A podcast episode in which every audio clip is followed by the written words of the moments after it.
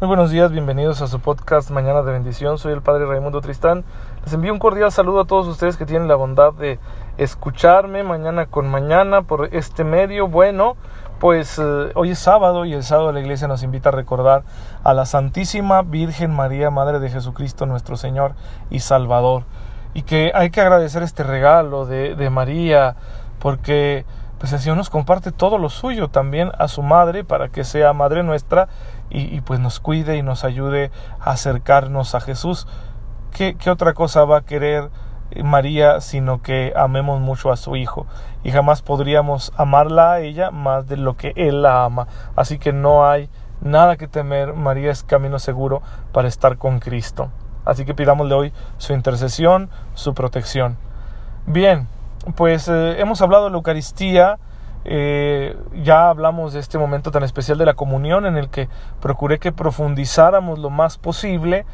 ¿Qué, sigue después de, la comunión, después de la, de la acción de gracias que hacemos cuando comulgamos? Y que, que bueno, muchas personas asisten a misa a ser testigos ¿no? del misterio eucarístico sin comulgar por la razón que fuere pues en esos momentos en que se está dando la comunión y ellos no van a participar de la misma, pueden adorar a Jesús de muchas otras maneras, a veces con el simple reconocimiento de los pecados que me impiden acercarme a Él en la comunión, ¿sí? Porque hay cosas que, pues que me separan de Él de una manera muy radical y que por lo tanto no, no puedo comulgar, no podría comulgar sin cometer un pecado más grave. Así que Qué, valientes, ¿no? De ir a contemplar el misterio eucarístico, a pesar de que no pueden acercarse a comulgar, bien, pues ese momento también es de adoración. Vendrán luego los ritos finales, la, la oración después de la comunión, con el sacerdote que la dirige, luego nos impartirá la bendición de un modo que ya es muy conocido y nos dará la despedida. Aquí es muy importante esto, cuando el vayan en paz, ¿qué significa?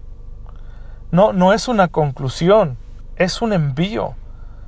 Es un tomar conciencia de que somos misioneros y que lo que hemos celebrado en la misa tenemos que ir a divulgarlo, tenemos que ir a comunicarlo, tenemos que ir a, compartirlo con quienes nos rodean.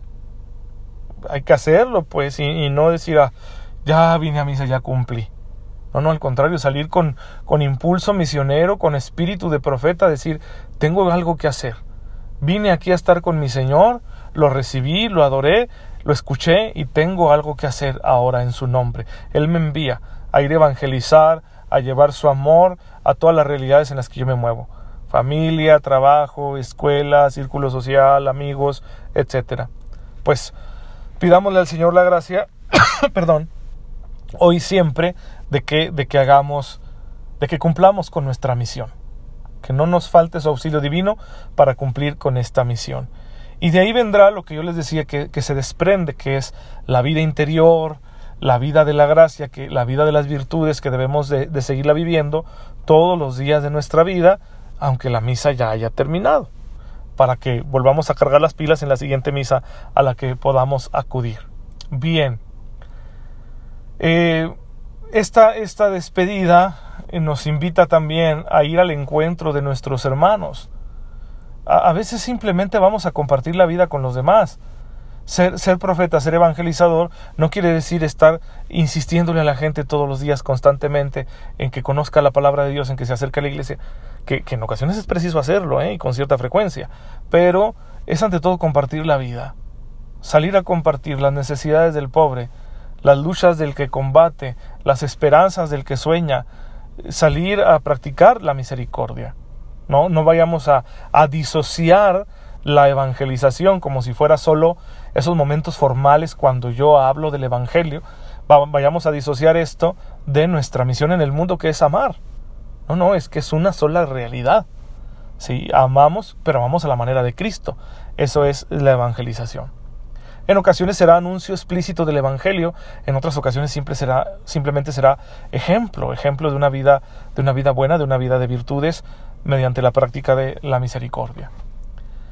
Y pues hasta aquí vamos a cerrar lo que, lo que vamos a estar estudiando de, la misa.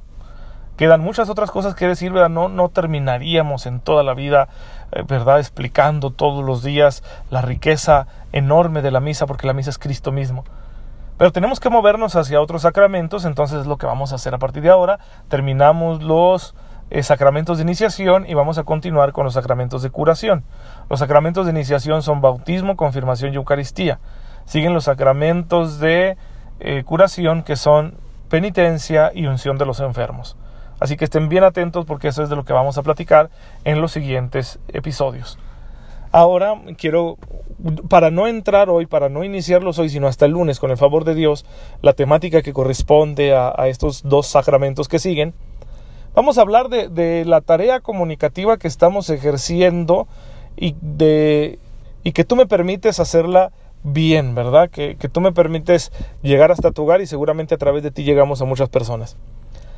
¿Por qué la insistencia en comunicar el Evangelio a través de las redes sociales, a través de medios modernos como el Internet. Hermanos, cada día que la sociedad humana va progresando, bien o mal, pero avanza, eh, aparecen nuevos espacios, nuevos areópagos, vamos a, llamarles así. ¿Se acuerdan ustedes en el libro de los Hechos de los Apóstoles cuando San Pablo va al areópago, que era este lugar, este foro de intercambio intelectual en Atenas, que era como la capital eh, cultural ¿no? del imperio romano, donde se dan encuentro filósofos, poetas, estadistas, etc. Eh, y, y, San Pablo va allí como un humilde predicador del Evangelio de Cristo y les habla del Dios que no conocen. Esto es muy interesante. Son gente que está en busca de la verdad, pero no han llegado a conocer al verdadero Dios. Y les habla también de la resurrección y medio lo toman por loco a Pablo y le dicen así como que, ya después vendrás a platicarnos de esto. Pero algunos se convirtieron. Señala el libro de los Hechos de los Apóstoles a, un tal Dionisio y a una mujer llamada Damaris. Entonces algunos se convirtieron allí en ese diálogo que Pablo inició en este espacio intelectual de aquel tiempo.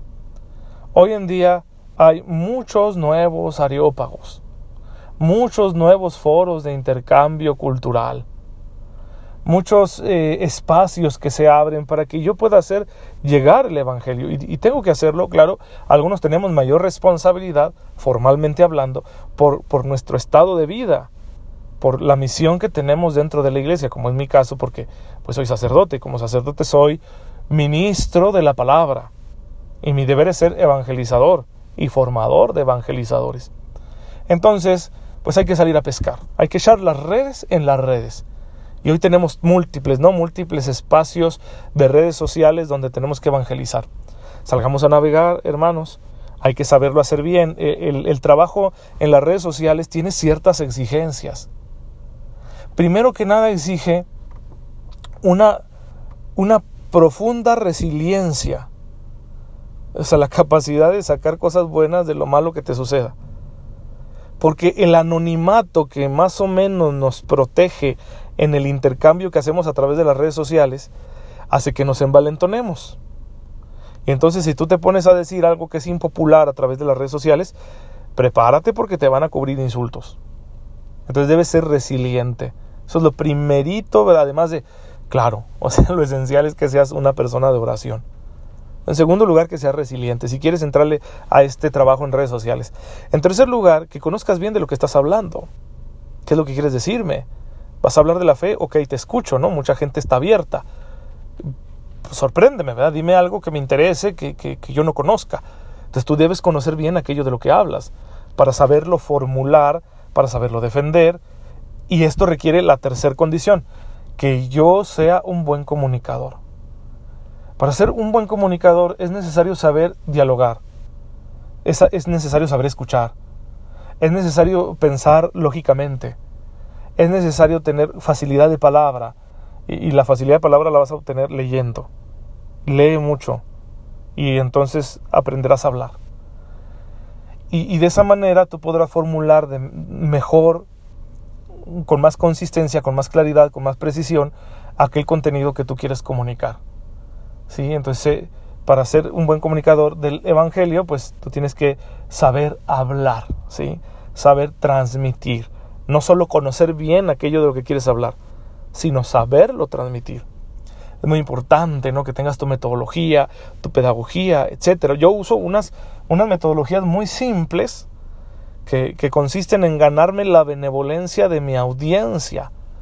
mediante la cordialidad, mediante el humor, ¿sí? Una broma, un chiste y hace que los demás bajen la guardia y entonces ya puedes pasar a hablar de algo serio. Entonces van a estar menos a la defensiva y por lo tanto, pues más abiertos, ¿no? A escuchar aquello que quieres proponerles. Bueno, ayúdenme ustedes, hermanos, en, ese sentido, porque ahí viene, ahí estoy emocionado por esto, ¿eh? y no crean un poco nervioso, ahí viene el trabajo en YouTube. Meterse a YouTube es otro show porque a diferencia de, las redes sociales a las que estamos acostumbrados como Facebook, como, como el WhatsApp, eh, YouTube necesita más producción porque es más visual. Y además es un medio más hostil, ya que es un dominio de hombres, es más masculino, vamos, en el sentido de que son más los hombres que interactúan en YouTube que las mujeres. A diferencia de Facebook, donde Facebook Facebook e Instagram son dominio de las mujeres, son mayoritariamente mujeres las que interactúan a través de estas redes sociales. Pero YouTube son, son somos mayoría los hombres, ¿sí?